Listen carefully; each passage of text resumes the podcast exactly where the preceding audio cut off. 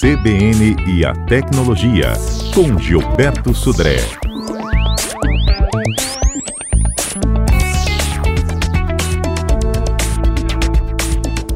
Olá pessoal, bom dia. Em tempos de isolamento social e trabalho de home office, muitas empresas, escolas e pessoas estão se utilizando de ferramentas de videoconferência para continuar as atividades. Já existem muitas opções que podemos utilizar, algumas gratuitas e outras pagas. Vamos começar conhecendo algumas opções gratuitas. Bom, o WhatsApp a ferramenta de comunicação instantânea mais famosa do mundo, também tem o recurso de videoconferência. A ferramenta de chamadas de vídeo em grupo do WhatsApp permite falar com até quatro pessoas ao mesmo tempo. A conversa pode ser realizada entre os membros de um mesmo grupo ou adicionar contatos através da aba Chamadas. Também é possível incluir mais pessoas em uma conversa já em andamento. A tela então é dividida em duas, três ou quatro partes, de modo que todos consigam se ver. Se quiser participar apenas por áudio, basta tocar em desativar o vídeo. Apesar de o número de usuários na videoconferência ser inferior à de outros aplicativos, a vantagem do WhatsApp é a sua popularidade. Afinal, é difícil encontrar alguém que não tenha o um aplicativo instalado no seu celular. No entanto, o ideal é evitar usá-lo em reuniões profissionais, uma vez que o mensageiro é utilizado de maneira particular por seus usuários. O Jitsi é outra ferramenta gratuita, uma ferramenta simples que você pode abrir uma sala de videoconferência através do site jitsi.org e depois basta passar o link da sala para as outras pessoas. O Jitsi permite gravar a videoconferência e salvar no Dropbox. Em alguns testes que fiz, suportou bem salas com até 40 participantes. O Hangout é um aplicativo de bate-papo do Google que possibilita fazer chamadas de vídeo gratuitas com até 10 pessoas. Para isso, basta que todas as pessoas tenham o aplicativo instalado no dispositivo Android ou iPhone, ou que faz o acesso